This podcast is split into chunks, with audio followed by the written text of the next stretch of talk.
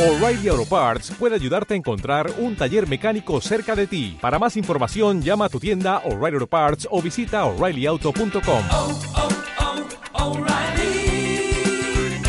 oh, Parts.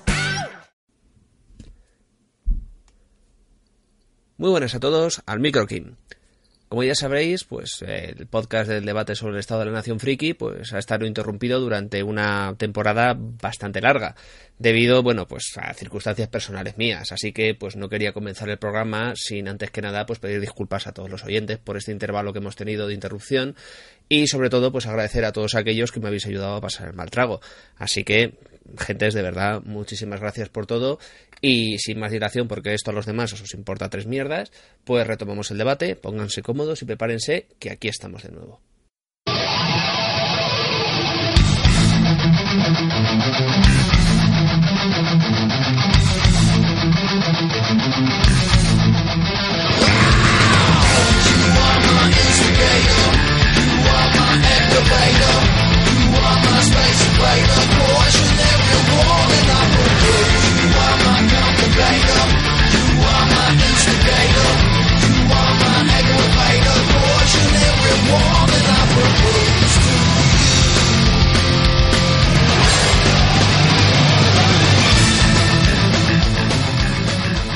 Bueno, pues aquí estamos de vuelta en esta plácida noche preveraniega. Preveraniega porque todavía no es oficialmente verano, pero lo que sí es, es un momento perfecto para repasar algunas de las noticias más importantes o más interesantes de la nación fricosa en esta que vivimos. Ten nos acompaña esta noche, pues al otro lado de la línea y directamente desde el Imperio del Mal, pues tenemos a la inestimable presencia del señor Juan Pablo Cózar, alias el Segro Resentido, al cual te pregunto, ¿qué? ¿Este E3 hay huevos para hacer porra del Shenmue 3 o no hay huevos? Hola, saludos, ¿qué tal? Pues hombre, mm, en primer lugar, encantado de estar de vuelta aquí después de tantos meses. A ver si, pues ahora volvemos a, darlo todo. Porra, mm, sí, venga, yo he puesto a que si hay Shenmue, pero no digo que me rapo si lo hay. Yo Pues apuesto- no, no hay muchos huevos entonces, porque el año pasado estaba dispuestísimo a raparte, grabarlo y colgarlo en YouTube. Claro, pero ya ha pasado Sí. un año, ya ha caducado la apuesta, hay que apostar otra cosa, no sé. Puedo apostar que le cuelgo que le cuelgo una bandera de Shenmue a, a Neptuno y a Cibeles, si lo sacan. Y lo No, pongo foto. no, eso es muy fácil, hombre. eso es Sí, muy claro, fácil. para que te coja Esperanza Aguirre en su coche mal aparcado y te atropelle mientras lo haces. No, no, no es tan fácil. Lo puedes hacer exactamente igual en la Puerta al Sol, que da igual la gente que se siente allí que no la echan ni a patadas. O sea que te puedo asegurar que no, no, hay que buscar algo, tiene que ser algo más personal, algo más íntimo. vale, no sé. pues me dejo mm, patillas de Lobezno una semana. Lo cual es Mm. bastante horrible para una persona de mi presencia física. Si lo haces un mes teniendo en cuenta que no trabajas de cara al público, entonces te lo acepto. Una semana, un mes es mucho tiempo, ¿eh? Bueno, venga, que sean 15 días, no voy a bajar más. Venga, vale, si total no va a salir, ¿sabes? Si, sí, totalmente, es, es un sueño loco, pero bueno. En fin. si al final es eso, que... Date cuenta Es de una cosa. apostar algo aseguro, aseguro Sí, que no. Sí, no, seguro que no. O sea, date cuenta que al final Shenmue se ha convertido como en esa chica que te gustaba hace 7 8 años y que ahora tendrás que se ha casado, ¿sabes? Es decir, no lo vas a conseguir nunca, nunca va a estar en tus manos ese juego. Pues es igual. Ujú, Pizca más o menos.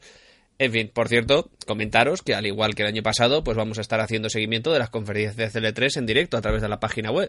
Estaremos colgando los, los, los comentarios de inmediato según vayan ocurriendo las entrevistas. Ahora, más que las entrevistas, las presentaciones, esos keynotes que hacen. Sí, va a Que ser... espa- espantosa es la palabra de keynote, que la puso de moda el imbécil del cuello largo, pero bueno. Sí, bueno, pero a mí me mola mucho el rollo conferencia. De hecho, me he cogido los días libres en el trabajo solo por verlo en directo porque para mí, y llamadme friki si queréis, esto me parece más interesante que ver la final de una Champions o, o de un Bastante más, Y no es que desprecie el fútbol, pero es que esto para mí es el culmen del friquismo. Mm, Yo sí lo desprecio, con lo cual te puedo decir que, vamos, eh, el día de Microsoft a las 6 de la tarde vamos a estar ahí. El día de Sony a las 13 de la mañana vamos a estar allí. Y lamentablemente, como Nintendo es así de chula y no le da la gana ir al E3, pues no le vamos a cubrir el Nintendo Direct, no sea que también, no sé si te has enterado, a la gente que cuelga vídeos de los juegos de Nintendo les quiere empezar a cobrar por, por subir vídeos a YouTube con Hombre, sus juegos. de algún lado tendrán que sacar beneficios. Sí, porque de, de la venta de Wii U está claro que no están sacando un Bueno, duro. bueno, que, pero bueno. que se están volviendo locos la gente con que está vendiendo un 600% más con el Mario Kart 8.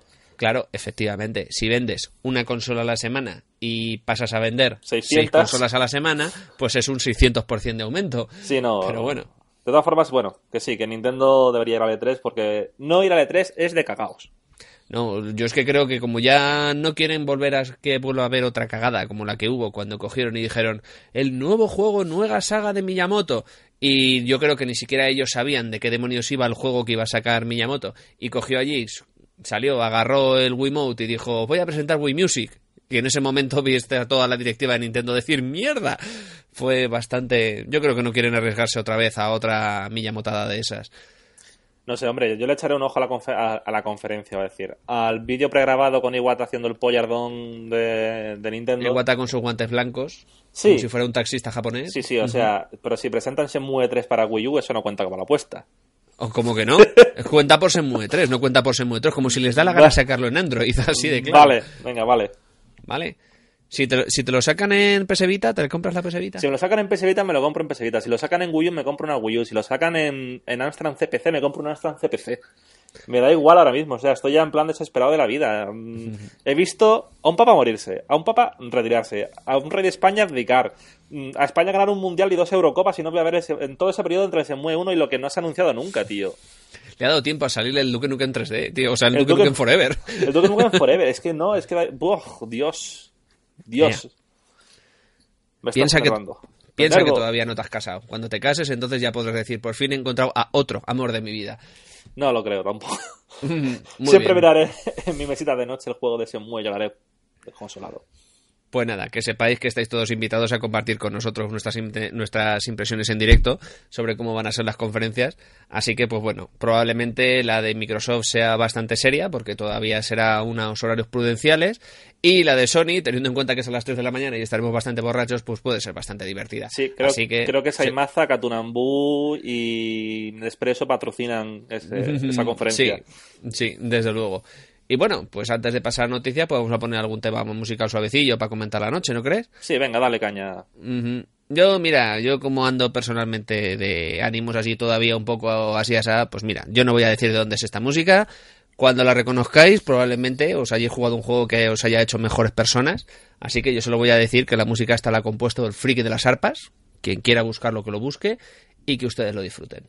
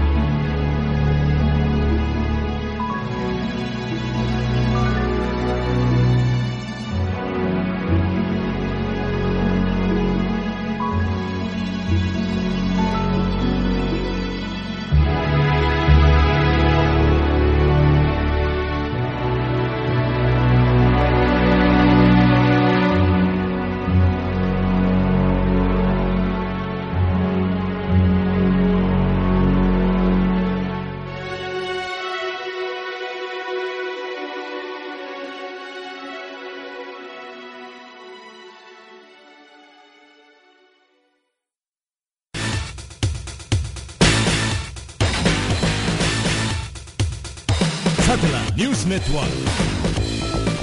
Bueno, pues vamos a repasar unas cuantas noticias, ¿te parece? Venga, vale, ¿quién empieza? Pues tú dirás. Empiezo yo. Venga, que esta te gusta. Rumorología lo que te desatada. gusta. Sí, sí, rumorología señor, venga. desatada, loca, absurda y yo calificaría personalmente como estúpida. Hay rumores de que Konami presentará un hipotético Castlevania barra Drácula X Symphony of the Night 2 para 3DS dirigido por el puto imbécil del sombrero Keiji... No, Keiji Inafune iba a decir, se me ha columpiado por el tema del Kickstarter. Completamente. ¿Cómo se llamaba este señor tan imbécil? Igarashi. Eh, El tonto del sombrero Igarashi. Igarashi, claro, es que ya le tengo tan- Koji Ga- Koji Igarashi, también conocido como el tonto sombrero. Se, me ha, se me ha pisado con Inafune por el tema de cuando se fue de Konami. Que lo primero que hizo fue decir, voy a hacer un Kickstarter. Eh, como, como Inafune, claro. Inafune es mucho más respetable que este petardo. Inafune hacía buenos juegos. Este lleva sin hacer un juego potable desde cuándo, 2004. No sé, pues sí, posiblemente desde el Area of Sorrow o el Down. El Down es bueno también. Eh, básicamente, yo lo dudo Pero- bastante, puesto que Konami no es precisamente de recontratar y de eso tú sabes bastante, ¿no? Yo el único caso que le he visto a Konami de recontratar gente fue cuando se la tuvieron que envainar, como solemos decir aquí castizamente, eh, y decir, tenemos que sacar un Gradius, pero ya no tenemos gente que sepa hacer matamarcianos, vamos a coger a la gente de Tresur. Oh, mierda, los de Tresur una vez fueron de Konami, ¿no? Sí, bueno, se largaron de aquí asqueados hace 15 y 16 años. Bueno, pues habrá que contratarlos de nuevo, pero es el único caso que recuerdo yo de, de volver a recontratar Konami. En ese aspecto Konami es asquerosamente rencorosa. Sí, De ya... hecho, en general, casi todas las compañías japonesas en ese aspecto suelen ser muy, muy, muy rencorosas. Porque anda que no le costó a Nintendo volver a contar con algo de Square. Después de la, entre comillas, traición de Square a, Nintendo con el Final Fantasy VII. O sea, se tiraron casi 8 o 9 años hasta que no volvió a salir algo de Square para consolas de sobremesa. Sí, no, no, tiene, no tiene pinta de que vayan a lanzar un nuevo... Primero, que saquen un Castlevania 2D me parecería ya raro. A pesar del Rattlevania y del fracaso que ha sido, a mi pesar, lo Rosado 2, porque yo quería que ese juego tenía mucha esperanza puesto en él y ha sido un fiasco brutal. Ha sido una torta muy gorda. Ha sido- ha sido. Yo creo que- gordísima. Tú sabes que yo soy muy fan del 1, Sí, perfectamente. el 1 me encanta y el 2 ha sido la mayor decepción que he jugado en muchísimos años. Tema... Pues ya, pero- ya les vale. Volviendo al tema Symphony of the Night 2, primero, dudo que recontraten a Igarashi. O sea, si Konami fuese una empresa inteligente, lo podría hacer solo por el rollo de evitarse el Kickstarter y ganarse unas perras fáciles. Pero como usuario no veo nada bien que, en caso de hacerse un Symphony of the Night 2 o un nuevo Igavania, lo haga Igarashi precisamente para 3DS. ¿Por qué? La resolución de la pantalla de la 3DS no es mucho mayor en 2D a una Nintendo DS. Realmente.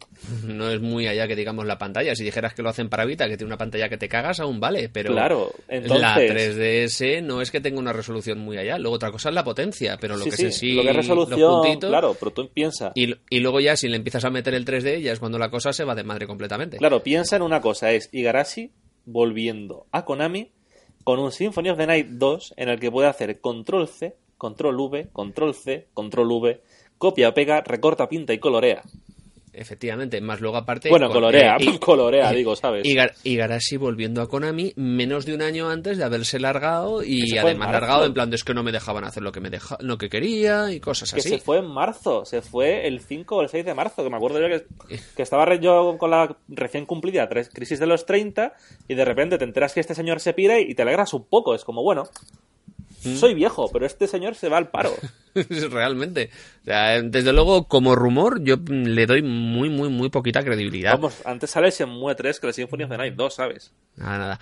Hombre, Antes sale ¿sabes el a, Half-Life 3 que el Symphony of the Night 2. ¿sabes a mí lo que me haría realmente mucha gracia? Ya por, lo- por los viejos tiempos. Que quien presentara este juego y quien estuviera encargado del juego no fuera Koji Igarashi. Enrique fuera el, el, el tío este, el Tak Fuji, el, el zumbao del 1999 2 y el Extreme One Million Troops y esa presentación aquella que hicieron en el 2010 tan tróspida. No la si has recuerdo. llegado a verla alguna vez. No, no, la- no la vi. En el 2010 no estaba muy pendiente de... Es como algo así como Pajares y Esteso, pero en Japón y muy triste, muy, muy, muy triste. Pero tú todo, imagínate muy- algo peor que eso. Imagínate a O sea, es- Enrique Álvarez dirigiendo el Symphony of the Night 2. Ostras. Y ahora os podréis convertir en rata y si no os gusta, pues sois unos haters. Claro. Y así todo el día. En fin. Vale, pasamos a otro tema. Venga, vamos a tú la noticia siguiente. Venga, pues básicamente eh, el largamente deseado por los cuatro gatos que nos gusta la saga, Samurai Warriors 4 o bien Sengoku Musou 4, pues ya tiene fecha de lanzamiento en Occidente, ya era puñetera hora. el 24 de octubre, eh, cerquita de mi cumpleaños. PlayStation 3, PlayStation 4 y PlayStation Vita. No se nota que Koei Tecmo le está enseñando el dedito a Microsoft, pero así, de manera alegre. Porque, o sea, no es que digamos, no, es que son de Sony. No, es que también están haciendo el Irule Warriors para Wii U, ¿sabes? O sea, es todo menos Microsoft. Yo no sé qué cojones les ha pasado Los- a los japos con la Microsoft en, en los últimos años. Los Samurai Pero- Warriors son los tipo esto Dynasty Warriors. Eh, sí, son lo mismo. La única diferencia es que los Dynasty Warriors están ambientados en China y los Samurai Warriors están ambientados en el Japón en la era de los de los estados estos en rebelión, ¿sabes? Nobunaga Oda y todas esas cosas. Y el Zelda Masou es esa cosa donde unas especies Es lo mismo, más que en vez de tener soldados tienes bichos del Zelda y en vez de tener a, a esto, a pues yo que sé, a, a personajes generales de este, de este estilo, eh, generales históricos de buena procedencia, Yukimura Sanada, gente así, pues tienes al pobre Link. Ajá. Ahí está, con su escudito, con su espadita. Mm, de todos los universos que tiene Nintendo, Mm. creo que el menos propicio para hacer un Masou es Zelda precisamente porque tiene un personaje carismático y un Hombre. malo carismático. Es decir, ¿cuántos malos secundarios conoces tú de la saga Zelda, aparte de Ganondorf? Yo es que a mí la saga Zelda no soy un gran fan de la saga Zelda, sinceramente. De hecho, el último Zelda que llegué a jugar, jugar y terminarme, fue el, el de Super Nintendo. Y el de Super Nintendo no me dejó... Mucha gente se flipó con el de Super Nintendo. A mí me habían hablado muy bien del, de la Link to the Past. A mí se me terminó al final haciendo pesado. Y el, el, este, el, el Ocarina of Time tenía cosas muy buenas, pero a mí también tenía cosas que no me gustaron. No lo considero un título 100% perfecto y redondo como otra gente. Entiendo que a la gente le guste, pero... Y a partir de ahí es que no les tuve mucho... No, No, no me han terminado de llamar, ni los de Cube, ¿sabes? Ni los de Wii, ni, ni nada de nada. Pero me refiero, es un universo que al usuario en general tampoco lo conoce tanto más allá de Link como para montarte un juego de este tipo. Es más, me parecería más interesante un Mario Masou. Es que realmente el problema que hay es que Mario tiene muchos personajes, realmente Claro. muchos personajes, pero sí ni aún puede- así, pero es que no hay ni una sola saga de Nintendo, ni una, que tenga ni una cuarta parte de los personajes que suele tener cualquiera de los juegos Musou. O sea, estamos hablando que yo que sé, no te digo ya los crossovers gordos como el... ¿Cómo se llama este? Como el Orochi Musou, que el Orochi Musou creo que ya va por los 120 personajes o por ahí. Pero es que un Samurai Warriors fácilmente te pone 50-60 personajes jugables, distintos cada uno de ellos. ¿Sabes qué lo petaría? Dime. El Juego de Tronos Musou. No estoy de acuerdo. Yo sigo diciendo que tienen dos sagas en concreto que podrían hacer un musou y quedaría de puta madre y venderían además a casco porro y no les da la gana hacerlo. ¿Cómo cuáles? Y Kitousen Musou y Queensblade Musou. O sea, juntas, acción estúpida, con mm, tías con armas mm, y trajes de papel que les soplas y se rompen, y tienes juegazo del milenio. Y es que no les da la gana hacerlo. Y el, ese mismo estilo lo hace el Senran Kagura y vende. Pues cojones, porque no lo haces con esto que además tienes un anime, tienes una proyección de yo que sé cuántos años, diseñadores. No, no, no les da la gana. No lo entiendo, sinceramente. Yo. mm, Espero que cuando lo saquen me paguen los derechos de copyright, porque Sí. yo esto lo llevo diciendo lo menos dos años, pero Yo para el siguiente podcast a ver si iré jugando un poco al, al Dynasty Warrior 6, que me encontré una copia por ahí mágicamente, Mm. gratuita. Y veo qué tal está el género, pero llevo dos o tres semanas con él en la estantería y no he hecho ni el amago de ponerlo. El 6 en concreto no es un buen Dynasty Warriors, Sí, sinceramente. pero por lo menos para hacerme una idea de lo que es el género más allá de vídeos, fotos y tal. Es que es un poco malillo. Yo, si quieres, ya te dejaré yo con el que empecé yo, que reconozco, una, una amiga me dejó en su momento el, el, el Dynasty Warriors el 5, si no recuerdo mal, el de PlayStation, y yo lo jugué y a mí me pareció muy malo. Y dejé, lo dejé ahí aparcado hasta dos años más tarde, que tenía la 360, no tenía nada para jugar, vi que estaba de oferta el Orochi Warriors 1 y dije, coño, voy a probarlo. Y bueno, y desde entonces, un vicio que te cagas. No sé, no sé, yo tendré que ya te dejaré yo el Orochi Warriors, lo pruebas y a ver qué tal te parece. Me parece bien probarlo. Vale. ¿Alguna cosica más de esto? Ah, bueno, sí. Los hombre, sí, DLCs, sí, ¿no? sí, Que se te olvida claro. el gran cáncer Es que- de la generación. Es que es eso, que es que se me olvida que lo está haciendo eh, el equipo que siempre se encarga de hacer los, los estos los, los Musou, los Warriors, que es la gente de Omega Force, pero es que les está ayudando otro equipo. ¿Y qué otro equipo es? El Team Ninja, la furcia barata de Yosuke Hayashi. I am a fighter.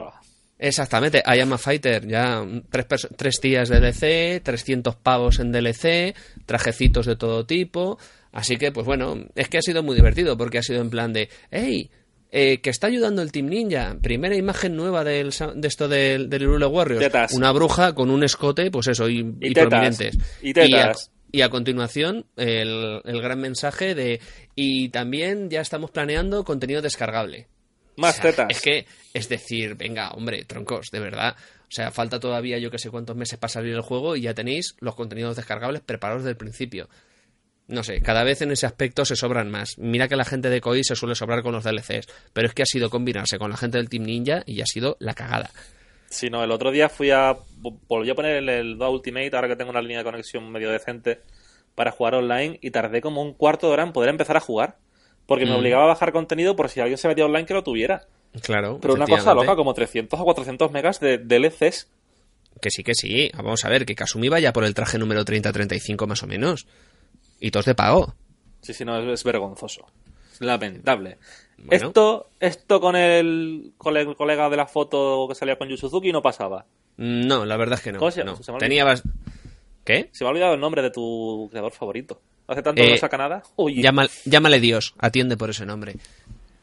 ¿y- ¿Ishiwatari? No, ese es el de Ese es el del Guilty. el del Guilty. Es que se parecen mucho los nombres. No has, no, has tirado, no has tirado mal, pero yo sigo prefiriendo llamarle Dios. Vale, vale. Bien, mm, siguiente noticia. Venga. Venga, pues ya que hemos hablado de DLCs, pues voy a hablar otra vez de DLCs. No es lo tan dañino como el anterior, pero bueno.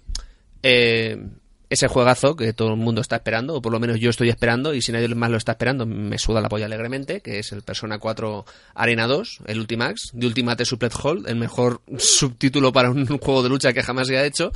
Bueno, que le quedan todavía unos meses, al final vas a terminar saliendo en 360.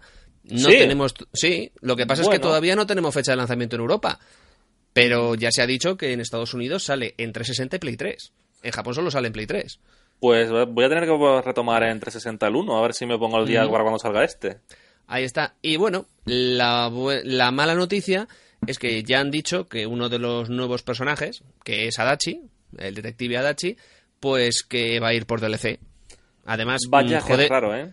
Además jode porque es que es en plan los del Bad Blue Fantasma. O sea, está metido en el disco, está terminado perfectamente, pero que, pero que tienes que, que esto que, que meter codiguito o hacer lo que sea para esto para poder jugarlo. No puedes desbloquearlo jugando, lo cual es una mierda. Sí, bueno, como Kyo Next y Ori con llamas y Mr. Karate en el KOF 13. Efectivamente, como otras, otros más.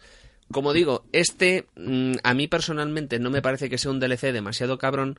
¿Por qué? Porque este, a diferencia de lo que pasó en el Chrono Fantasma, te dicen directamente, oye, si compras el juego en la primera tanda, cuando está caro, te lo regalamos. Te viene un código en el juego, te lo coges, te descargas tu personaje y te da lo mismo que no que estuviera en el disco que no estuviera en el disco, que lo vas a tener por el precio del juego.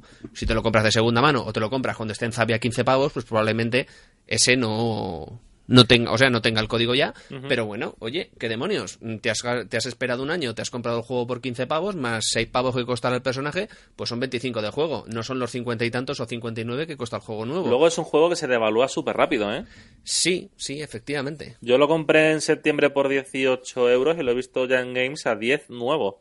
Claro, el problema que tiene es que ese juego tiene dos años de antigüedad. Bueno, pero en Europa no, no desde Claro. que salió en Europa que lo compré yo por internet a la fecha de salida, ya habrían pasado 2, 3, 4 meses como mucho, ¿eh? Y estaba ya a 18 euros.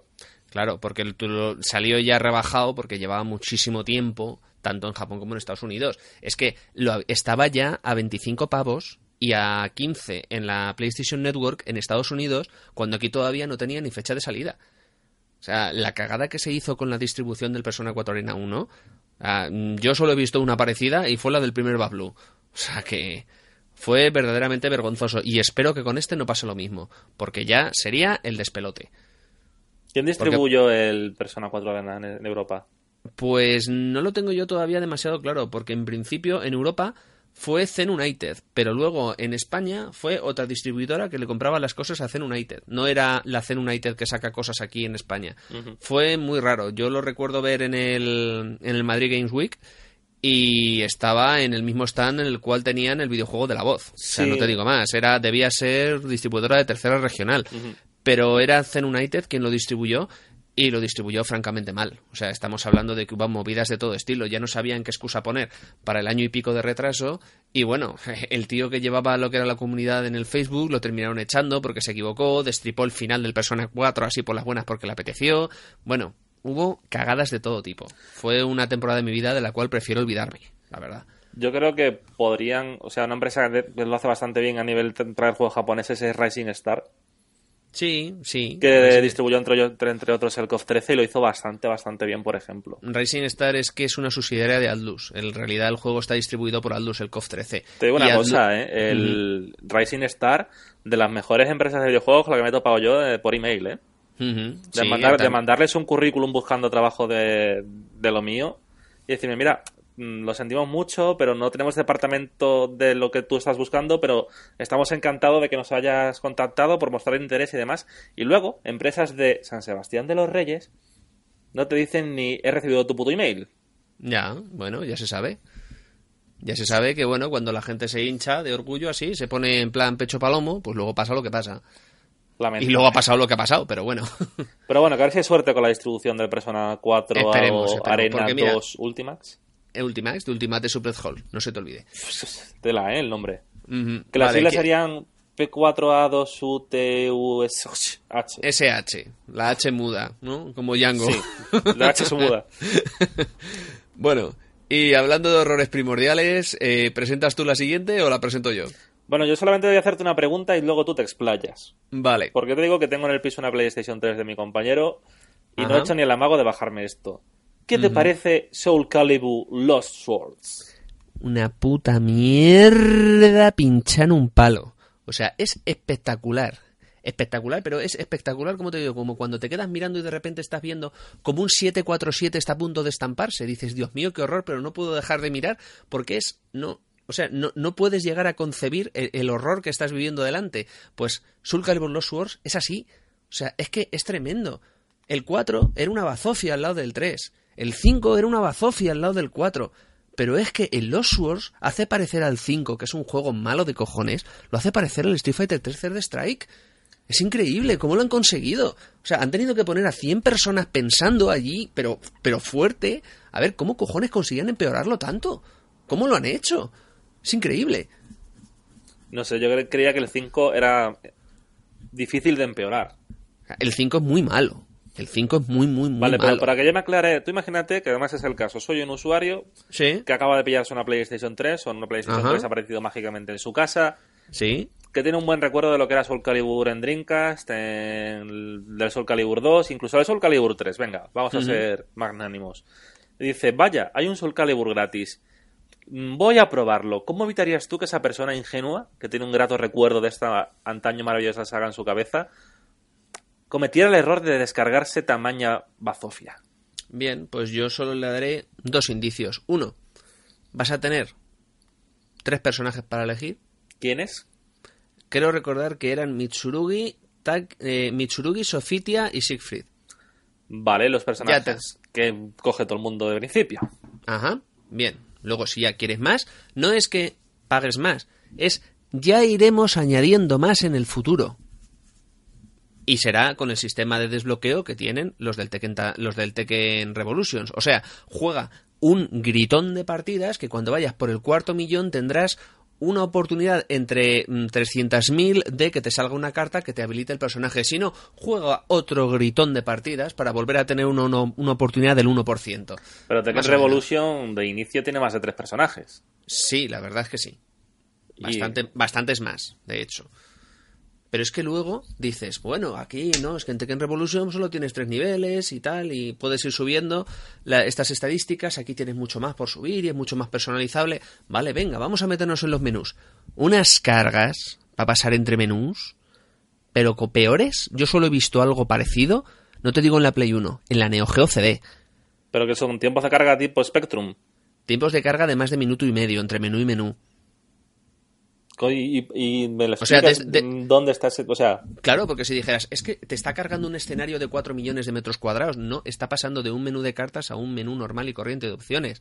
Entonces, ¿cómo demonios tarda eso? Ah, es que se tiene que conectar para sincronizar con el servidor y como los servidores de Namco son una puta mierda, pues funcionan a pedales. Con lo cual, hasta que carga de una pantalla a otra pantalla, pues se puede tirar minuto y medio. Y te dan ganas de coger y sacarte la 3DS y ponerte a jugar a algo mientras estás esperando a cambiar de menú. O sea, es que es estúpido. ¿y cuántas horas le has echado a esta ponzoña? Pues le eché hora y media y a continuación dije, mira... Hora y mm, media de la que jugaste, ¿cuántos minutos? ¿Tres? Eh, unos tres rounds, tres rounds más o Bien, menos. bien, Sí. bien.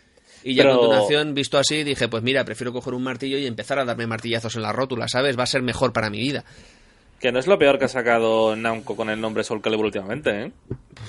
Hombre, sí, creo que la versión de, de iPad del juego este año de cartas también es cojonuda, sí, sí, pero me- ese ya me ha dado miedo. sin Me lo bajé para, para el iPhone para decir, bueno, está aquí el Soul Calibur Unbreakable Soul, se llama. Han cogido los gráficos de, de Dreamcast tal cual, lo Mm. cual no, no me parece mal, porque siguen siendo muy bonitos, y le han metido un sistema de cartas que no hay quien lo entienda y que es mm, también unos tiempos de carga considerables para ser un móvil. ¿Qué pasa? Tú tienes un móvil, con lo que chupa un juego un móvil y la batería que tienes, no te vas a poner a jugar a esto. Namco, hijo mío. Lo cual me recuerda que tenemos pendiente Sí. hablar de Namco y de Sega. Sí, y de sí, y de, una- y de unas cuantas cosas más. Por cierto, ahora que has dicho lo de los modelos, es divertido porque es que están anunciando que van a empezar a meter eh, personajes del Soul Calibur 5, que si Pirra, que si ese personaje con ese nombre tan viril como es Patroclos, o cosas por el estilo, pero, Patroclo. pero dices tú, pero vamos a ver, si los personajes que habéis metido son los modelos del Soul Calibur 4, ¿vais a meter con los modelos del Soul Calibur 4 el personaje del Soul Calibur 5 con el modelo del Soul Calibur 5? Yo, Pues solo, yo solo te digo una cosa. Tú coge el diseño, el portrait de Sopitia del, del Soul Calibur 1 de Drinkas ¿Mm? y compáramelo con el portrait de Sopitia del Soul Calibur 5. Vas a ver lo que es de generar lo que es un modelo de belleza griega con sus limitaciones técnicas de lo que era un CGI del 98, pero aún así la, la base la tenía, con la Belén Esteban que se han hecho ahora, tío. Porreras. Yo a mí siempre he dicho que lo que más me fastidia de los nuevos Soul Calibur es que han adoptado la estática Tekken de vamos a hacer que todas tengan ojos de porrera. Pero en Tekken siempre ha sido así, entonces no te Ah. Vale. chirría. O sea, Pues eso, gustar- los diseños del Tekken te pueden gustar o no Claro. te pueden gustar, pero cuando tienes diseños que te gustan y a continuación los arruinan, dices, pues, vale, pues muy bien hecho. Ahí, Yo no sé en el Soul Calibur 6 cuántos picos más van a ponerle la armadura de Siegfried. Yo lo que no sé si va a haber siquiera un Soul Calibur 6 a este paso. Pero date Porque, cuenta que cada- va a ser, va a ser difícil. sale- No es que hayan tocado techo, o sea, es que están cavando y están cavando hacia abajo con furia. Sí, sí, pero mm, lo de Siegfried me indigna, digo yo, joder, en el Soul Blade, en el Soul Calibur, que es un personaje con un diseño muy interesante, con un caballero, con una espada... Es una espada bastarda. Hermosota, sí. ¿Qué va a ser una espada Es más, bastarda, es más grande que una espada bastarda. Mm, Una espada bastarda es una espada que se puede coger con una mano con dos, entonces suele ser más pequeña que un mandoble. Es una espada tirando a pequeñita la espada bastarda. Entonces, lo que lleva Siegfried no es precisamente una espada bastarda, No es sé. lo que se llama un, un Zweihander, una, una espada muy ancha, muy grande. Sí, no me es el nombre técnico. Es un, Sí, un. Alastor, para entendernos. Yo es que siempre me he quedado con el término alemán, el Zweihander, porque aquí en España no teníamos gente lo bastante bestia como para llevar ese tipo de armas. Nosotros siempre hemos sido en esa época bastante más Ya, ligeros ¿no? y discretos. Si yo los nombres de las armas te digo Alastor por el tema Aria Zorro y tal, ¿sabes? Que la- había una espada grande que se llamaba así, creo recordar. Ujú, Pero vamos, que sí, es una espada más grande que él. Sí, Que era un, era personaje que molaba y además le veías que era ahí germánico y de repente es un caballero del, un caballero del zodiaco. Sí, literalmente. De hecho, fue muy divertido verle en la intro del Soul Calibur 4 ahí tirando hielo y cosas por el estilo. Decía, ¿pero esto qué es? Bueno, el Siegfried igual, Siegfried ha pasado de ser un ser tenebroso y oscuro a Eh, te, ser referi- te referías a Nightmare. a en ese Nightmare, caso. bueno sí, Nightmare, Siegfried, eh, llámalo X. Nightmare eh, a convertirse en otro festival de, vamos, para el brazo parece hecho por Tim Burton, ¿sabes? Se le retuercen las ramas ahí al final. Tío, Namco, ¿qué te pasa? Pues eso, crisis, crisis de los 40 a lo mejor también va a ser. Yo creo que Namco necesita una reforma seria. Pues Y sí, profunda. ha- hablaremos más de ello porque precisamente yo ahora estoy liado con la reseña del, del Ace Combat, el Ace Combat gratuito. Y así te digo una cosa, mm, tampoco es que sea una maravilla, pero realmente el problema que hay es que con el Ace Combat los fallos que tiene se pueden solucionar fácilmente. En cambio, con el, con el Soul Calibur dices, no, sea, es que esto no puede solucionarse fácilmente, no tiene una solución rápida, no tiene ninguna solución, de hecho cuesta, dices, ¿cómo mejorarías esto? Y realmente te cuesta encontrar algo así que lo pueda, sal- que lo pueda salvar. Entonces, no tiene muy buena pinta, ni, bueno, ni buena, ni mala, ni nada, tiene pinta de coger, borrarlo y no volver a tocarlo, con vamos. un palo. Claro, Pero bueno, vamos a pasar de Namco, ¿no? sí, vamos a pasar de Que nos crece la bilis. Por cierto, habíamos dicho que íbamos a, reco- de- a retomar esa sección que inauguraste tú la última vez, que era, si no recuerdo mal, ¿cómo era? Famitsu se droga. Ya, pero es que tenemos un pequeño problemita. ¿Qué problema tenemos con Famitsu? Pues es que últimamente Famitsu lleva unas semanitas, casi meses, de lo más re- recatado, cabal y, y- y- y lógico, con lo cual no podemos hacer una, una sección que se llama Famitsu se droga si no se está drogando. Yo creo que el camello ha dejado de pasarles allí el sobre con peyote. Y ya debe volverán, ser. ya volverán. Estará de vacaciones Entonces- el señor. Se habrá ido allí a, a las playas de, de Fukushima, coger Ya, radiación y volver a. Ya se les. Había Yo ya, algo. yo había pensado que mientras tanto, mientras se ducha bien en radiación, eh, podíamos hacer sección de mm, quien sea se droga. Porque como otra cosa no será, pero como este mundillo tiene boca chancla, a cascoporro, pues... Yo creo que, que en el E3 va a haber más de un drogado, ¿eh? Eh, sí, sí, sí. Es muy probable. Muy, muy, muy probable. De hecho, estoy esperándolo con ansia. No sé. Pero vamos, yo- yo tú, es que ahora tú- mismo. tú- tú- tú a quién le dirías? ¿No se te ocurre así nadie? Ahora mismo. No. No. Porque no se me ocurre nadie realmente. Vale, yo te voy a decir. Yo tenía pensado al principio, lo que pasa es que ya se le pasó el arroz a la noticia. Eh, una sobrada que soltó un ministro gabacho que dijo algo así como es que nosotros los franceses podemos estar muy orgullosos porque tenemos la segunda industria más importante del videojuego a nivel mundial. Ahí. Así, Tranquilamente. con sus dos cojones. Y dices, vale, y la primera imagino que te referías a Estados Unidos. No contamos con Inglaterra y todos los equipos que tiene, que solo en Londres tienen más equipos de programación que en todo Francia. Más que nada porque es que se creen que Francia es Ubisoft. Y Francia el 80% de lo que hace no lo hace en Francia. Vamos, Ubisoft el 80% de lo que hace no lo hace en Francia. Lo hace en Montreal. Claro, pero como Pero Montreal ¿qué pasa? están que- Bueno, es que los franceses tienen ahí ese doble rasero de... Es Montreal, hablan francés, para lo que nos interesa en este caso, entonces sí, Sí, claro, claro. son franceses.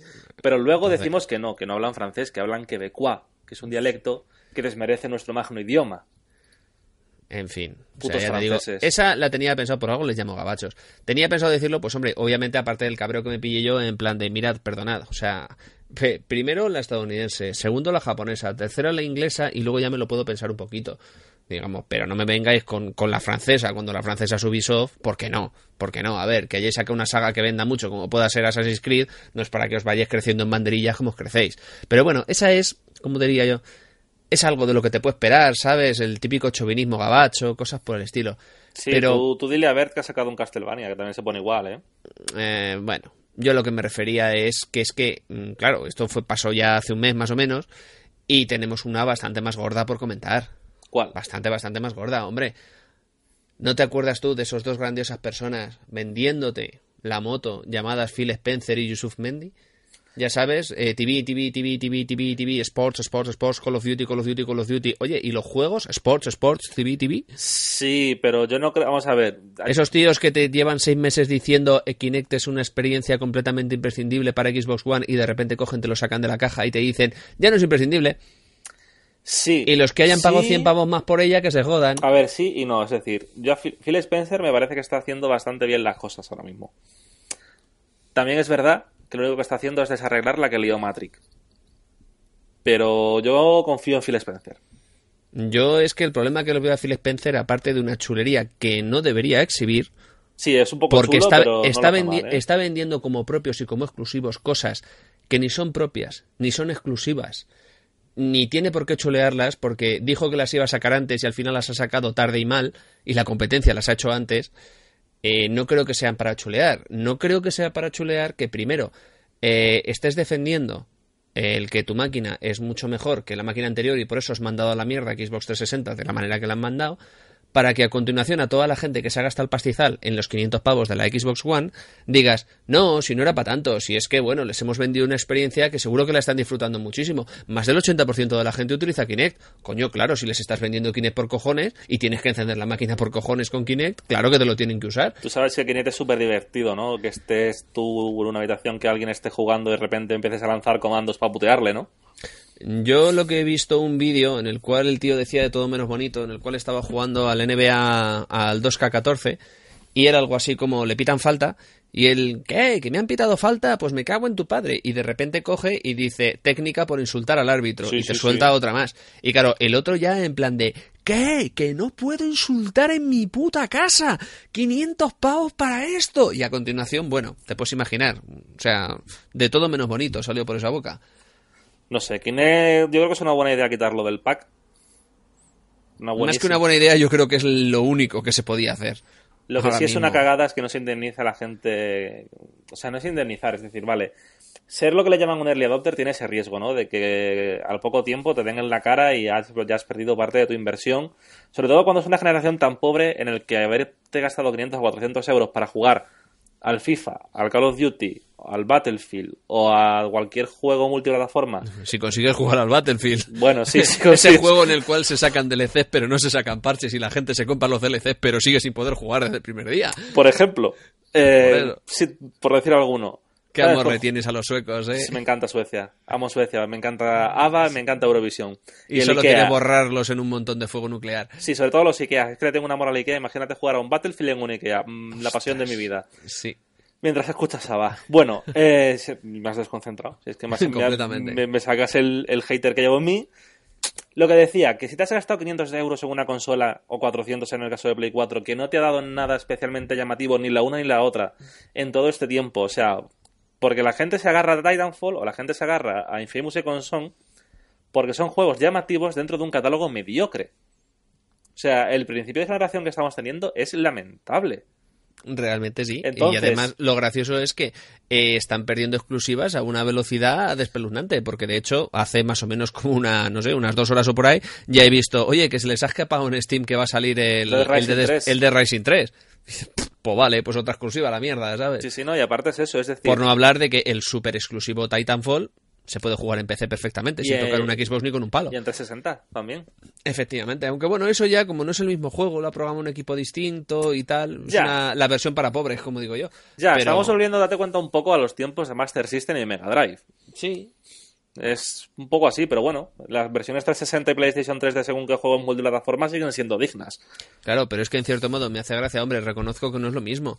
Pero coño, cuando coge, mm, llega el señor Ishiwatari, este sí, se saca la polla encima de la mesa y dice, mirad, eh, vamos a sacar el, el Guilty Gear Third eh, tanto en PlayStation 3 como en PlayStation 4. ¿Qué diferencia va a haber? En PlayStation 3 va a estar a 720, en PlayStation 4 va a estar a, a 1080. ¿Cuántos frames por poder- segundo? 30. 60, chato, 60. ¿60 seguro? 60, En las dos. en las dos. Con juego cruzado. Y efectivamente es eso. Si tú tienes tu juego de PlayStation 3 y quieres jugar con un colega que tiene juego de PlayStation 4, vas a poder jugar en Versus perfectamente a través del online.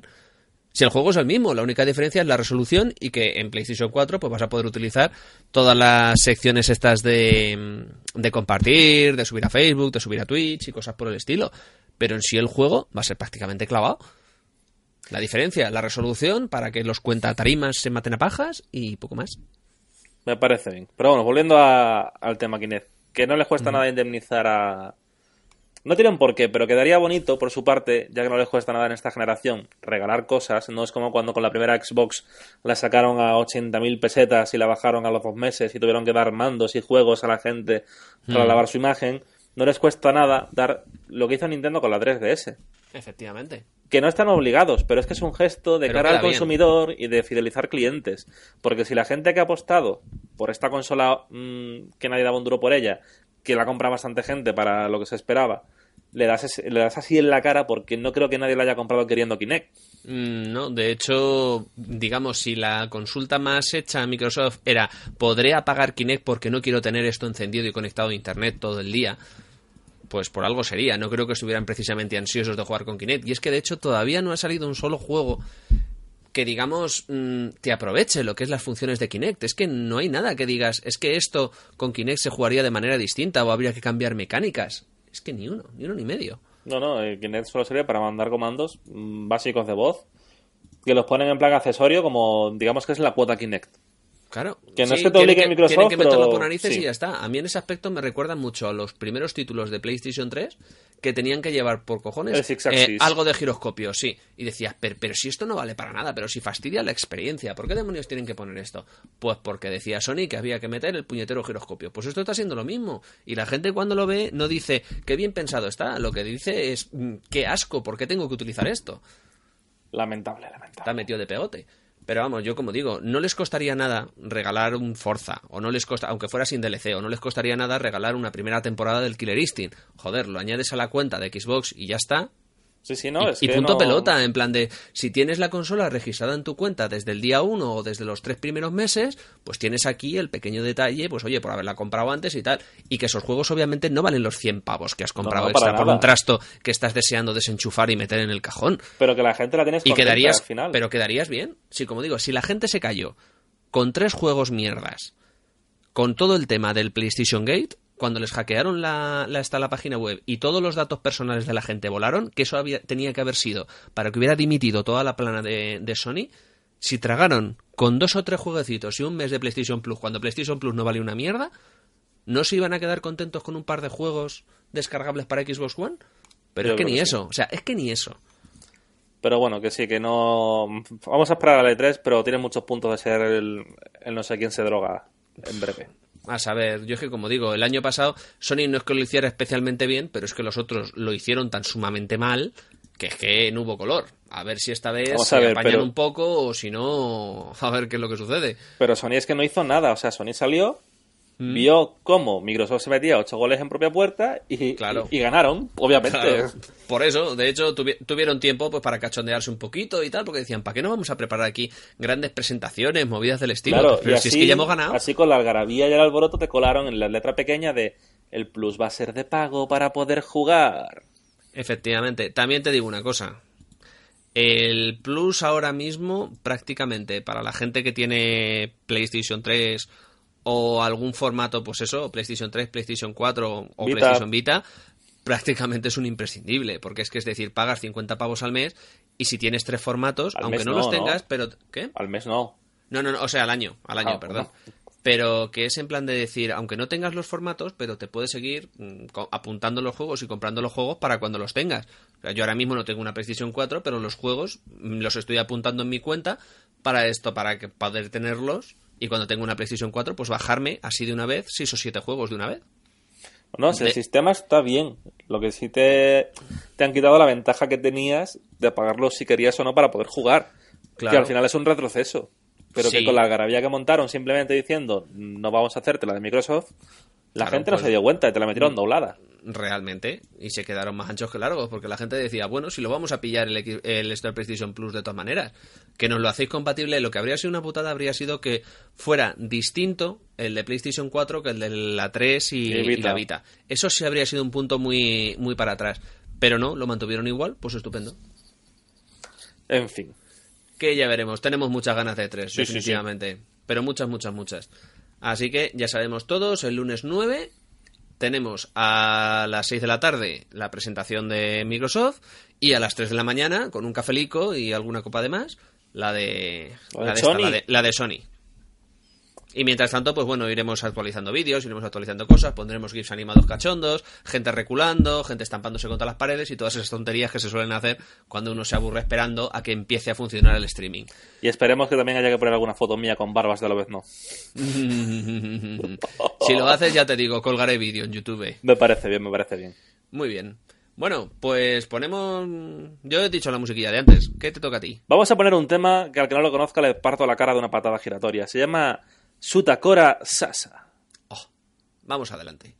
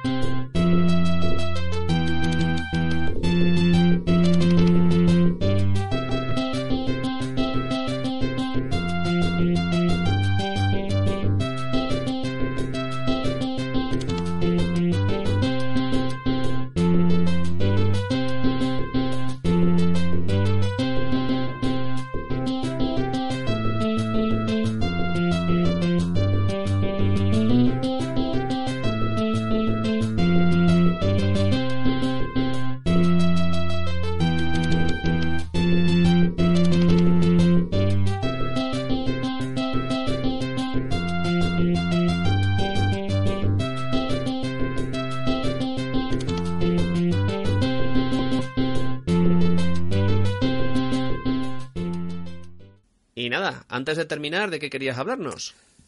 Hoy, como no hay anime viejuno, No hay anime viejuno. anime viejuno se está, está, se está alargando más de lo... Hay que, hay que ponerse. Sí, ahora hay que que, ponerse ahora en que el tengo ya, ahora que tengo ya más tiempo, me puedo dedicar a, a esto, a poner, a volver otra vez a los clásicos básicos, porque si no, se nos muere esto y no es plan. Claro, pero también hay clásicos que no son del anime, que son de algo mucho más nuestro, por lo menos mío, que es el tema de los videojuegos. Y resulta que en este mes de junio del año 2014 se cumplen 25 años del lanzamiento de uno de los arcades más míticos de finales de los 80. ¿Qué Que es? Golden Axe. O Golden Axe, como me gusta a mí llamarlo de toda la vida. Efectivamente. Golden Axe es un juego de recreativa del año 89, como bien hemos dicho, de Sega, que apareció bajo el sistema System 16, que bueno, es un sistema que dio muchísimas alegrías a los fans de las 2D en su momento, porque no había otra cosa, y que sobre variantes de esa placa pues hicieron cosas como el Outrun y demás, y bueno, este Golden Axe que es magnífico.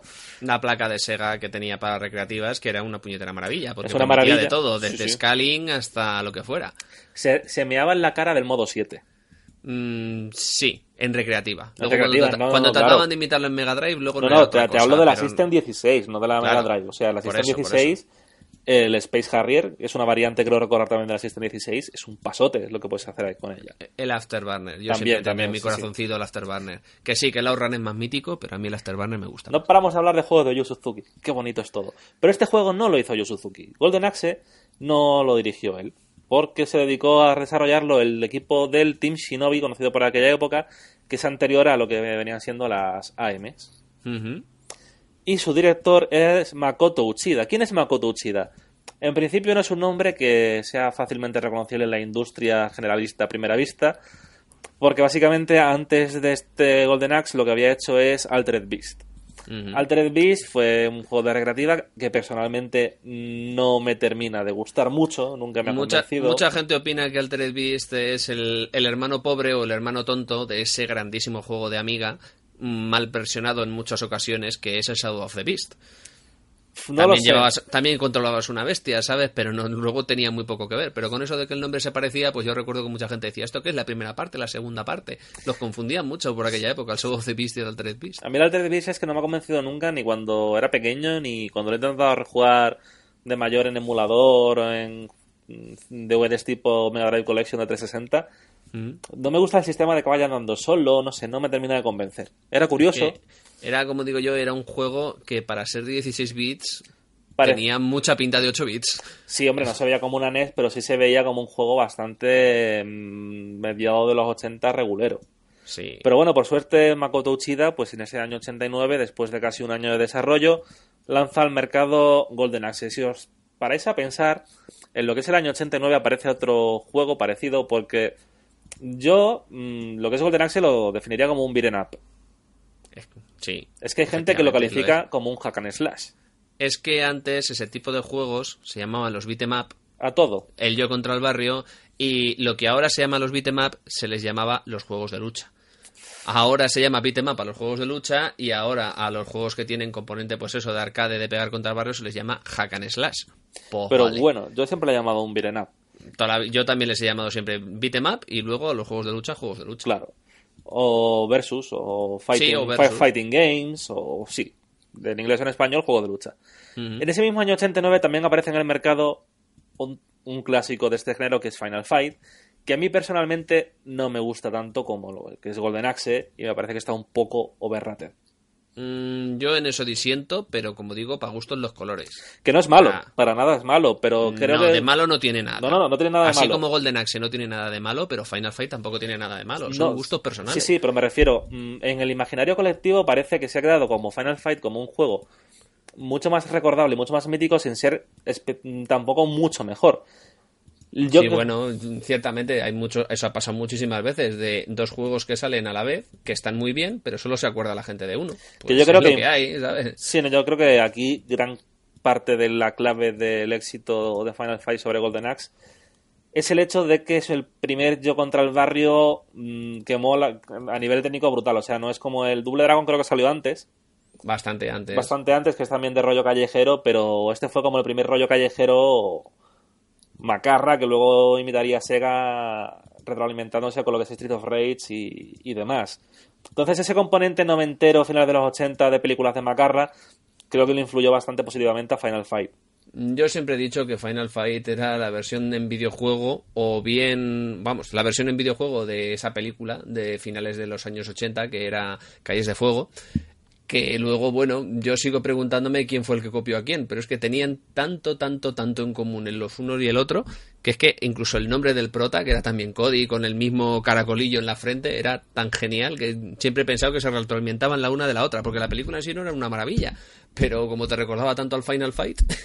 Claro, no, no, sí, es- es ese- por eso te digo que Final Fight coincidió en un momento en el que ese tipo, ese tipo de cine, ese tipo de series, ese tipo de historias estaba mucho más en alza. ¿Qué ocurre? Ahora llegamos a lo que es la historia del guion de Golden Axe. Golden Axe tiene una característica que es innegable. Está basada descaradamente en Conan, el bárbaro. sí, Y con sí, que- y mucho de todas, todas.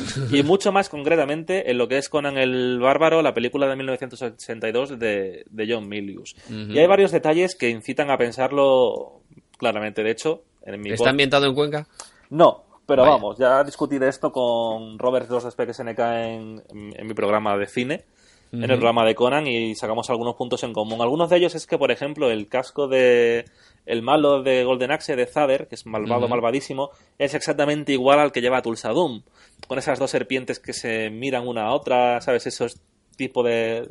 Se ve más en juegos posteriores como Golden Axe 2 Revenge of the Zader, ¿no? Pero ya está ahí el, el tema Ya estaba ahí el diseño. Luego Sí. otra cosa es que luego el diseño pudiera apreciarse mejor. Luego también, por ejemplo, si antes de entrar con los protagonistas hay un- algunos enemigos que están claramente basados en minions o masillas de Conan, o incluso los dos hermanos de la- calvos de la maza no dejan de ser unas variantes en calvo de los dos sicarios de Tulsa Doom, de estos que llamaban Mullet y demás. Sí. O sea, está muy basado. Luego la historia del protagonista, Axe Butler, es un bárbaro, lleva una espada bastarda, en este caso sí, no como la de Siegfried, es una espada cortita que puede llevar a dos manos.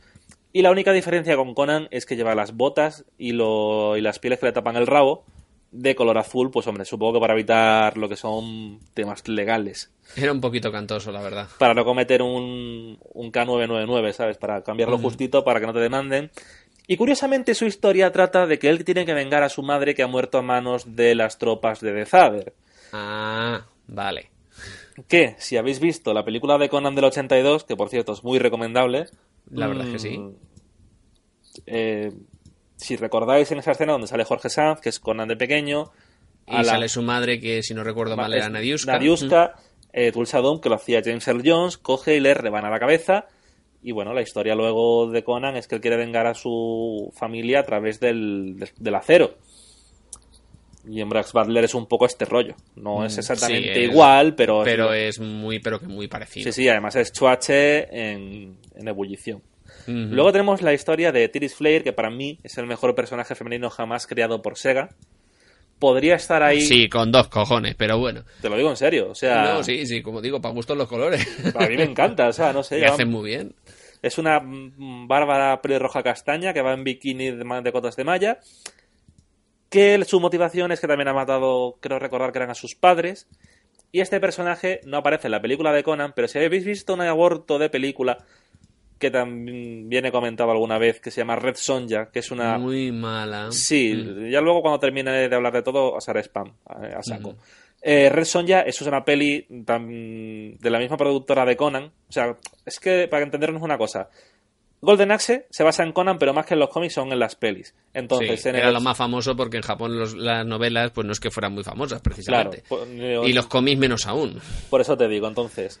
Eh, Red Sonja aparece interpretada por Brigitte Nielsen en el año 86, creo, en una película producida por De Laurentiis, que es un gañán de manual, que siempre se ha dedicado a vivir y Conan 1 le salió bien, no se sabe cómo, pero vamos. Porque se rodó en Cuenca. se rodó en exteriores, por eso, es- por eso no canta. Pero de, la, de la, Dino de Laurentiis ha producido películas mm, gráficamente horribles como mm, Flash Gordon, para que os hagáis una idea. Eh, no te metas con Flash Gordon. Flash Gordon, Flash. si le quitas la música de Queen, es un zurullo. Eh, tenía cosas muy imaginativas. Flash Gordon es Barbarella, 12 años después, peor contada. Que también es de Dino de Laurentiis. Vale. Y, y- Coño, que tiene 12 años de, mm, más tarde, que me mejores algo. El caso, que Tiris Face es Red Sonja. y me parece un diseño brutal. A lo mejor Blaze, la de State of Rage, en el primer juego, luego la pusieron demasiado putón. Podría estar ahí, ahí, pero Tiris Flare me encanta, me apasiona. De hecho, te hice buscar un gashapon por todo jamón cuando fuiste. Cierto, y no fui capaz de encontrarlo. Ya, la pero bueno, no Me pasa costó nada. un huevo, recorrí 15.000 tiendas a cada cual más cutre, porque las tiendas de gasapones normalmente suelen estar bastante escondidas y suelen pedir millonadas por colecciones antiguas, pero no llegué a encontrar el puñetero gasapón de Terifler. No me podías haber pedido otra cosa, ¿no? Ya no. mamón. Sí, te, te podía haber pedido ese Mue 3. Claro. Ay. Bueno, sigamos con el reparto. Es que parece que estoy haciendo un podcast de cine, pero bueno, el reparto. Es que digo reparto por deformación. El, Eh, el la personaje, plantilla- la plantilla, de plantilla perso- de personajes. Si es que tengo demasiado asimilado el tema, ya sabes lo que te digo. De, de ya pones el piloto automático. Sí, lo, sin coña, me sale como en el otro programa y no paro de decir reparto, reparto, reparto. Julius Thunderhead es un enano viejo que viste de verde y también busca venganza porque le han matado a su hermano gemelo. Este no está basado en Conan, pero es un enano de manual. Sí, de manual, que- de Daños Incluido and casco, con cuernos de toda la vida y el hacha de dos manos también. O sea, que está también súper evidente. Luego, hay algún, eh, alguna referencia más a otro tipo de pelis, como puede ser, por ejemplo, Jason y los Argonautas, en la parte del juego donde los esqueletos con espadas salen del suelo, creo que es cuando van volando en el águila. Sí. Esa parte es exactamente igual que la película de Jason y los Argonautas, que magistralmente animó esa escena con stop motion Harryhausen. Efectivamente. O sea, es que es una peli es que Golden Axe es una muy muy muy cinema es un juego muy cinematográfico, pero con unas De- referencias que cuando salió en su momento ya estaban un poco desfasadas. Yo es que creo que el problema que había era que cogieron referencias, pero cogieron referencias que realmente para lo, lo que era el público al cual estaba dirigido, que era el público nipón, pues esas películas ni le iban ni le venían, pues porque esas películas mm, eran muy poco famosas en Japón. Entonces, Sí, son películas- Allí, allí resultó muy novedoso, pero claro, a nosotros aquí, que ya teníamos los huevos bastante negros de ver al Chuache, pues claro, nos llamaba mucho la atención de otra manera. Sí, sí, en ese rollo Era en plan de, anda, mira, lo han hecho así en este estilo. No resultaba un universo tan original como podía ser para los japoneses, pero aún así nos resultaba un universo mucho más cercano. También yo creo que es de los primeros juegos japoneses que tratan tan en profundidad el tema de la fantasía heroica occidental. Sí, realmente, hombre, había algunos ya más por ahí. sí, sí, había pero- alguno, pero de, Pero el problema, como digo yo, es que una cosa fuera que lo trataran y otra cosa fuera que los viéramos por aquí. Porque la distribución en los años 80 de arcades japoneses o de juegos japoneses en general por aquí no es que fuera ninguna maravilla. No, no, vamos a engañar. Y yo creo que para acabar con las referencias, pues mm, hay- es una muy básica, pero hay algún Wilhelm Scream, lo que es el grito Wilhelm metido en el juego. Es ese grito que mm, luego en postproducción os lo meto, es el ¡Ah! Sí, el de toda la vida. de toda la vida que, que lo metieron también. O sea, es un juego... creo recordar que sale hasta en Star Wars, si no recuerdo mal. Creo que sale en casi todas las pelis del universo. O sea, tiene una historia súper curiosa ese grito, pero bueno, mola bastante. Luego, si te parece, pasando ya, dejando lo que es el, el joder, la plantilla de personajes, voy a decir otra vez lo mismo. Eh, vamos con la jugabilidad. Hemos dicho ya que es un beat'em up, que para alguna gente puede ser un hack and slash, y que es de desarrollo lateral y te puedes mover en profundidad, o sea, una especie de pseudo 3D, Ujú. digamos, para la época en la que te podías mover adelante, atrás, arriba y abajo, podías saltar. Los personajes, pues, tienen diferentes características entre sí. Axe es equilibrio, eh, Gilius es fuerza y Tiris es agilidad y magia. Eh, hablando de la magia, los personajes pueden recolectar unos odres azules que van rellenándole un contador y luego pueden soltarlos de golpes en, en superataques. Es decir, si por ejemplo Tiris tiene un contador que llega al número 6, el primer nivel a lo mejor que va a recordar que tiene 3 o 4 huecos y te harían falta 3 o 4 jarras para pasar al nivel 2. O sea, si tienes lleno hasta el nivel 2, sueltas una magia más fuerte. Si consigues, por ejemplo, con Tiris, que es la que manejo siempre, llegar al nivel 6, te sale un dragón de arriba y te limpia la pantalla, que es súper efectivo. Eran bastante, bastante espectaculares. De hecho, Sí. me hacían cierta, bastante gracia. No iba a decir cierta gracia, no. Me hacía bastante gracia. Porque, digamos, en teoría, eh, la más fuerte en magia, obviamente, es Tiris. Después estaba Axe, Axe. y luego estaba. Gilius. Estaba esto, estaba Gilius. Pero es que la magia de Gilius, aunque era bastante menos potente que la de Axe, molaba bastante más que la propia de Axe. O sea, yo recuerdo que la de Axe, la, la más potente, era así una especie como de un poco de lava que salía de la tierra y poco más. Y en cambio Gilius, pues ahí salían rayos, caían por todos lados, veías ahí las descargas eléctricas por el suelo. Es como si a pesar de que no fuera tan bonita, pero os- vamos, no Sí. fuera tan potente, pero que era mucho más espectacular. Digamos que a nivel speedrun y a nivel juego, mm, digamos en plan para jugar rápido y bien, se llama mucho a Gilius por el tema fuerza, porque eh, es el, ma- el que a nivel cuerpo a cuerpo es el que más partidos se le saca. Y Tiris eh, sí tiene el tema de la magia súper potente, pero hombre, es endeblita. A mí me encanta, pero es endeblita. Y la magia básicamente sería para controlar, si te estaban dando una paliza entre 4 o 5, tú la llamabas, lo invocabas. Y te quitabas un par de sí, medio. Y arrastrabas Ujú. la pantalla, los tirabas al suelo en plan control de, de manifestaciones, que tanto gustar en Madrid, y eh, pues lo controlabas.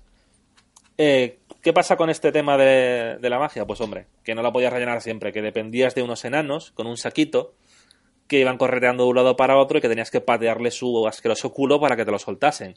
Cierto, además recuerdo que era un juego que movía mucho lo que era el maltrato, porque había, no es que te acercaras y te soltaban la, la, esta, la el odre de, de esto de magia, No, no, había no, que es que golpearles. tenías que darles y unas patadas, pero recuerdo Sí, sí, unas sí. patadas poderosas ahí en plan de ¡pum! veías que levantaban el pie y lo levantaban casi a la altura del hombro de la pata que le habían dado al bicho y el pobre nanito salía volando una distancia respetable. Sí, sí, sí. Esos eran los enanos azules. Y luego había Era, los- no sé, fom- fomentaba el maltrato de pitufos y cosas por el estilo. Sí, pero luego estaban los enanos verdes que les dabas una patada y soltaban pollo o cordero o, o lo que fuera para recuperar lo que era tu, tu barra de vida. ¿Ves? También está ambientado en Cuenca. Se Sí, nota. Le das una patada a alguien y te suelta un, un corderillo. No, lo típico del país. Bueno, sigamos. Teníamos, aparte del botón este de magia, normalmente en el Mega Drive, si no recuerdo mal, era la A. Estaban el botón de salto y el botón de ataque. Se podían combinar y hacías pues el típico giro o golpe, digamos, de, de perímetro para controlar así eso, cuando te venían varios enemigos por varios sitios para controlarlos. Eh, con el botón de golpe podías dar un golpe seco, podías spamear un poco lo que es el botón para dar más de uno. Luego tenías una gran ventaja brutal que no tenía State of Rage, por ejemplo, que es el correr. Sí, eso recuerdo que era muy, pero que muy, pero que muy abusivo. El correr es súper útil.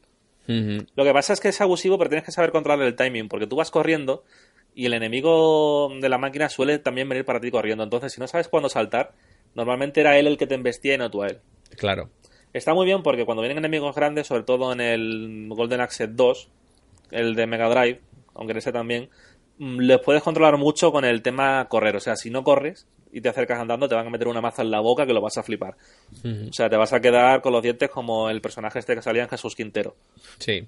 A mí es que en cierto modo me hace gracia porque ese estilo de, digamos, de, de juegos, vamos, ese estilo de jugabilidad que tienes un movimiento, pues bueno, que hay que calcularse, pero que luego te da mucha ventaja, era muy característico, pues eso, de, de lo que es todos los juegos de esa época. Yo recuerdo, por ejemplo, que en, en el Double Dragon, en el Double Dragon lo que era absolutamente vital era controlar el codazo. En el momento en el que te daban el codazo, prácticamente jugabas de espaldas al enemigo, porque le quitabas mucho más con el codazo que haciendo la secuencia de golpes.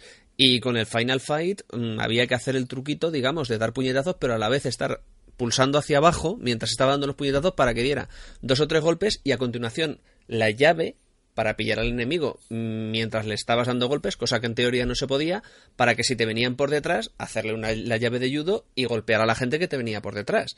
Digamos, hacer una especie como de control de perímetro sin utilizar el golpe de control de perímetro. Y ese, ese tipo de golpes, digamos, mm, siempre son muy sustanciales de lo que es la jugabilidad del juego. Es como, digamos, te la, te la configuran prácticamente. Es, no sé, lo único que se me ocurre así eh, para la gente que no haya jugado algo realmente parecido es si ves una partida a los tres primeros Mortal Kombat. Todo el mundo a los tres primeros Mortal Kombat, ¿cómo jugaba? Salto patada fuerte.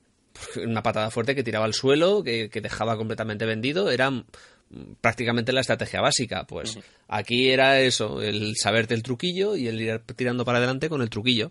Sí, Te luego- lo tenías que currar, pero merecía Hombre, la pena. Te lo tenías que currar más, por ejemplo, que en State of Rage, por lo menos en el 1, que si cogías la secuencia exacta de dar golpes al botón de golpe y parar, encadenabas unos combos infinitos que daba gusto. Cierto. Eso ya afortunadamente en el 2 lo cortaron. Lo cortaron, pero el 1 cuando me lo rejugué para hacer la review retro de Akiva, Ujú. fue como decir, joder, no me acordaba que esto se podía hacer tan fácil. Claro. Es que a nadie se le ocurría que alguien se le pudiera pensar en decir, voy a probar a ir haciendo el timing para ver si consigo hacer Claro, un claro, ¿no? infinito". Ahí va que sale. Sí, sí, es que fue súper absurdo. Luego podemos seguir con temas jugables de Golden Axe. Hemos dicho ya para qué servía cada botón. Había una cosa bastante... eh, ya se lo confundo mucho con el 2 y a lo mejor me estoy columpiando. ¿Podías correr y saltar y saltabas mucho más alto? No. Eso es el 2. Eso es del 2, sí. En el 2, me- en el 2 metieron muchas ventajas, muchas mejoras jugables. Pero bueno, Es como pasó con el Street of Rage 1 al Street of Rage 2, que también el cambio se llamaban igual, pero el cambio era gordísimo. sí, no, de hecho el, Street of- el, el Golden Axe 2 de Mega Drive debería haber salido en recreativa. A lo mejor entre medio de lo que fue luego el Revenge of the, of the Father, porque a mí ya vamos, de hecho creo que la primera review que hice en Akiva fue del Golden Axe 2, me parece. Sí, me, su- me suena que sí, sí. me parece una maravilla de juego incomprendido que nadie recuerda. Bueno, suele Bueno, pasar. Sí, suele pasar. Es que también, ahora cuando lleguemos a para dónde salió el juego, se, te- tiene sentido. Eh, sigamos, hemos dicho eso, los botones y luego están lo que son los Bizarrians, que es otra de las características importantes del juego. ¿Qué son los Bizarrians? Pues son unas monturas épicas, mágicas, maravillosas en las que te puedes montar. Y en este juego básicamente pues había tres. Estaba el dragón que escupía Dukens de fuego, ¿Cierto? Un dragón que podía tirar ráfagas de fuego largo y también estaba lo que era una cocatriz que estaba directamente sacada del, del diseño del Altered Beast. Que, por, que por cierto, ¿sabes qué juego muy, pero que muy, pero que muy bueno hace homenaje a los Bizarrians? ¿Cuál? El, Bla- el Dragon's Crown. Sí, En el Dragon's Crown te puedes montar en la versión en alta, en alta definición del lagarto que escupía duques de fuego. Y no solo eso, sino que además tiene el mismo ataque de escupir a duques de fuego. También te puedes montar en un tigre de dientes de sable, pero el homenaje homenaje está en el, Sí, tiene más, en de el un, lagarto. tiene más de un homenaje Dragon's Crown a Golden Axe. Pues sí, ciertamente. Vamos, por no hacer spo- por hacer spoiler, ¿qué coño? Cuando matas a Death pues hay un enemigo en el Dragon's Crown que lo matas y hace el mismo movimiento el hacha. ciertamente. de girar por los aires y caer en el pecho del enemigo. O sea, que, que sí, que tiene, que es un juego muy influyente. Para que, o sea, la gente que le ha influido le ha influido bastante. Y yo creo que los señores de Vanilla Ware, ¿no? Son los de Dragon's Crown. Sí, efectivamente. Les influyó lo suyo. A mí lo que me da un poco de pena es que estas, estos Bizarrians se perdieron un poco el concepto en lo que fue ya luego Golden Axe 3 de Mega Drive, esa basura de juego que nunca debió existir, y en Revenge of the Father, porque me lo cambian por insectos gigantes, y a mí no, no me convence. Yo recuerdo una especie como de mantis religiosa que decía, pero es que yo cuando me, me subía en ella decía, es que el personaje parece como que abulta menos, subido en esta especie Sí, como de sí, bicho sí, pequeñito que se movía de manera completamente, no sé, muy ortopédica. Y decía, pero de verdad, ¿y si me bajo de aquí no puedo seguir andando y pegando tortas como siempre? Y se me olvidaba comentar una cosa de la jugabilidad, que en, en el 2 hay más puntos que en el 1 para hacerlo, que es el tema de los agujeros eh, por los que puedes tirar a los enemigos. Y hombre, yo aquí quería citar a los colegas del, del Club Vintage que dicen cuando comentan un beat'em up de este tipo donde hay agujeros para tirar a los malos, que es, es un juego de señores. Esta, es buena la, la, esta, la, la expresión. Sí, sí, porque es que además te quedas a gusto, ¿eh? Es- Te viene Sí, un sí. bicho, en- sobre todo en el cuando ves a un bicho que se está dando por culo, le metes una patada de esta con embestida y lo, por el- lo tiras por el agujero, te quedas como Dios. Te diciendo, y ahora vienes a por otras. Ahora si vas quieres. y lo cascas. Si quieres, para ir acabando un poco ya con el tema Golden Axe, que se nos va yendo de tiempo el programa y luego nos duran mil millones de horas, te comento rápidamente un par de cosillas, en plan datos. Eh, la banda sonora, lo que hemos, el tema que hemos escuchado al principio, que no te he comentado de quién era, eh, lo compuso Toru Nakabashi y se- es el tema de los objetos del final. Y también participó en la banda sonora un tal eh, Y Dolphin Takada. Dolphin es el, el nombre. Y creo que suyo es el tema de Wilderness, que es como el más característico del juego, que es la primera pantalla. Y es súper conocido. Suelen serlos, como pasaba, pasaba también con los Shinobis, que los Shinobis prácticamente en la primera pantalla era también el, el tema principal que todo el mundo se acordaba siempre del juego. Luego te digo para qué formatos fue saliendo. Eh, Digamos que salió principalmente para arcade y Mega Drive. La versión Mega Drive tenía un downgrade gráfico considerable. Se veía que la Mega Drive en aquel momento no estaba tan estudiada como para sacarle partido como se hizo posteriormente. Yo creo que si este juego hubiera salido en el 94, sí habría quizá aquí sido igual que la recreativa, pero vamos, no llegaba a una System 16 la consola, pero casi. Eh, salió eso en recreativa en el 89, salió en Mega Drive en los tres territorios, luego salió una revisión en Mega CD que solo podía jugarse como un- con un player, igual que lo que es el Final Fight de Super Nintendo. Joder, vaya, qué, qué mal, por Dios. Sí, ¿no? Le remasterizaron las músicas, lo pusieron un poquito más potente, pero solo podía jugar con uno y eso no tenía gracia porque la gracia de estos juegos es jugar con tu hermano, con tu primo, con tu amigo, a, do- Efectivamente. a dobles. Eh, la pantalla de Me- el juego de Mega Drive, por, como curiosidad, tenía una pantalla más que es, mm, digamos que en recreativa, el último nivel era las puertas del castillo, derrotar a The Father y se acabó la historia. Y aquí, pues entrabas en el castillo y te enfrentabas a lo que supuestamente era el mentor de Father sacado del mangote. Adiós. Pero bueno, era un nivel más. Bueno, sí. El Final Fight también, si no recuerdo mal, el Final Fight de Mega CD tenía también un par de, de esto de niveles más, o eran simplemente los niveles que les quitaron al de Super Nintendo. No lo recuerdo. Yo es que el Final Fight lo he jugado menos. Lo jugué en recreativa en su momento y en emulador cuando según lo vi en la CPS1, pero no hace mucho de ello, de, de aquello. De hecho, creo Lo, que me investi- antes. lo investigaré, lo investigaré. Creo que me pasaba de antes el Final Fight 2 de Super Nintendo emulado que el 1. Joder, pues el Final Fight 2 no era ninguna maravilla, ¿eh? No, pero cuando tienes un SNES 9X que tienes que tirar por comandos de MS2 en el año 98 con la ROM del Super Mario World, los dos Super Batuden y el Final Fight 2, el primero que te pasas es el Final Fight 2. Porque se escribe más rápido, ¿no? Sí, básicamente. Dios mío, somos perros hasta para mí. ¿eh? Básicamente. En fin. Luego seguimos con las versiones rápidamente. También salió para Commodore y Amiga. Apareció para Atari ST, Amstrad CPC, Commodore 64. eh, todo esto en el año 90, que esto eran como. Sí, es gracioso porque yo lo fui a comprar para Commodore 64, pero nunca llegué, vamos, siempre que lo pedía a las tiendas me decían que estaba agotado. O sea, no sé si lo sabes tú, pero Centro, vamos, Game, la cadena Game, antes se llamaba Centro, Centro Mail. Mail, sí. Vale, pues antes de llamarse Centro Mail se llamaba Telejuegos y estaba especializada en juegos de Commodore, eh, Amstrad, de Spectrum y demás. Pues yo siempre intenté comprarles el, el, este, el Golden Ace y siempre me decían, no, está agotado, ya recibiremos, está agotado, ya recibiremos. Y la tienda se murió antes de, de esto, de, Sí, de sí. que volvieran a recibir unidades Hombre. del Golden Ace de Commodore 64, Sí, sí. que era lo que tenía yo. Si te das cuenta, con toda esta lista que estamos enumerando de versiones, Sí. eh, ves que es un juego de Sega que, aparte de aparecer en Mega Drive y Master System, apareció en muchísimos sistemas. Sí, lo que pasa es que eran versiones, como digo yo, versiones apócrifas, o sea, que no eran de Sega, no estaban hechas por la gente de Sega. Claro, pero hechos bueno. Por US Gold o cualquier compañía de estas bastardas que te hacía algo remotamente parecido a... Sí, al original. También al salió original. para MS2, Ujú. eh, o sea, por lo que Lo jugué bastante en su momento. Tengo que reconocerlo, tenía unos fallos atroces, pero lo jugué bastante en su momento. También salió para ZX Spectrum, para PC Engine en Japón, o sea, curioso. Y luego ya, bueno, posteriores versiones posteriores salió una versión en WonderSwan y luego ya lo que es para iOS, consolas virtuales, recopilaciones varias, Steam y. Pues y tiene, demás. Tiene que ser duro jugar ese juego en, en WonderSwan, ¿eh?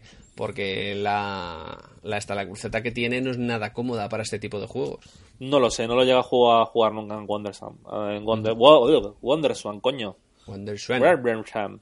Y poco más puedo contarte así nada, rápidamente eso, que luego lo que te dije, que el Golden Axe 2 era, fue una exclusiva de Mega Drive, que no salió nunca para otra consola, nada más que lo que son luego ya emulaciones tipo Virtual Console o, Ujú.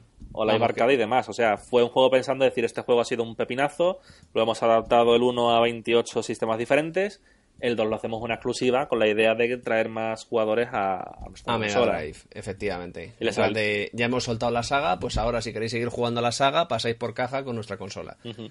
Y así a modo de, fin rápido de este aniversario, decir que es un juego que debería jugar todo el mundo, que tuvo una secuela maravillosa, que es el Golden Axe 2, tuvo una secuela en arcade con muy buenas ideas y otras muy discutibles, pero que no deja de ser un gran juego en System 32, este Revenge of the Father, que no se acerquéis ni con un palo a Golden Axe 3, que Golden Axe de Duel mm, fue una idea tan- muy poco acertada para Saturn, que intentaba parecía un juego de Neo Geo, en lucha 2D, pero regulero. O sea, Neo Geo. feo, Neo Geo no, no feo. Neo Geo SNK, Neo Geo ADK. mm, siempre Segundona, más bien. Sí, ¿no? Neo sí. Geo segundona, como digo Neo yo. Geo de los feos. Sí.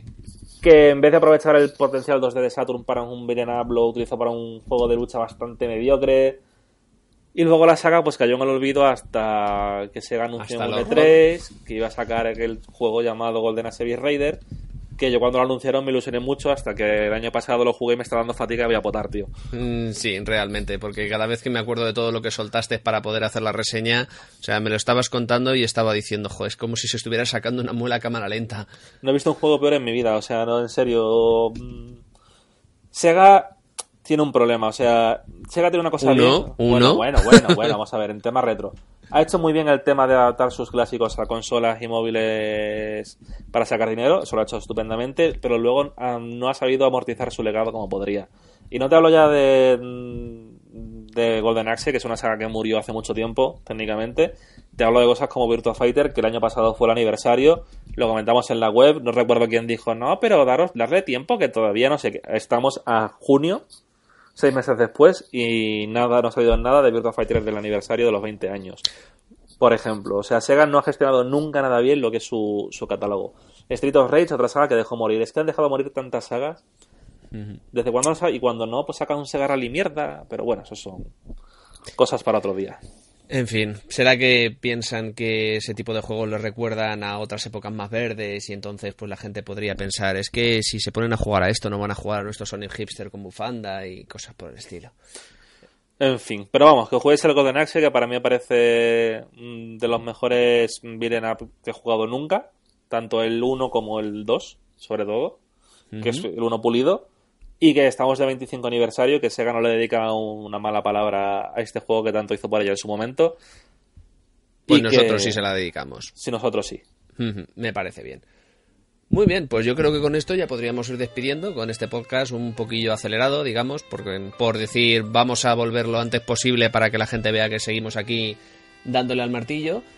Y bueno, mm, nos quedan unas cuantas cositas pendientes. Tendremos que hacer algún podcast de L3, tendremos que hacer el podcast que tenemos todavía pendiente de Tollinas, Tollinas para todos. ciertamente, el que iba a hablar, pues bueno, de las sagas mm, 3D, básicamente Namco, de esto Tecmo, ahora Koei Tecmo y, y esto y Sega, bueno, aunque de Sega vamos a terminar pronto, Sí, de sacar ahí un monólogo de tristeza profunda de, sobre... mientras, mientras los demás nos reímos de Sí, ti, básicamente. de fondo, te haremos un, también te podríamos hacer un coro de plañideras, ¿sabes? En plan de los Monty Python, Sí, sí. ¿sabes? Estaría Pobre, bien. pobre yo.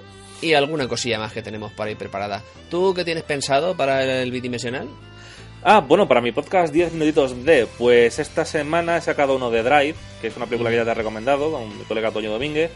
Eh, quiero grabar contigo y con algún otro colega alguna cosilla más y, y ahora mismo tengo que estrenar mi maravillosa mesa de mezclas y mis cuatro micrófonos. Eh, se nos ha vuelto profesional. Sí, culo sí, veo, que me- culo quiero.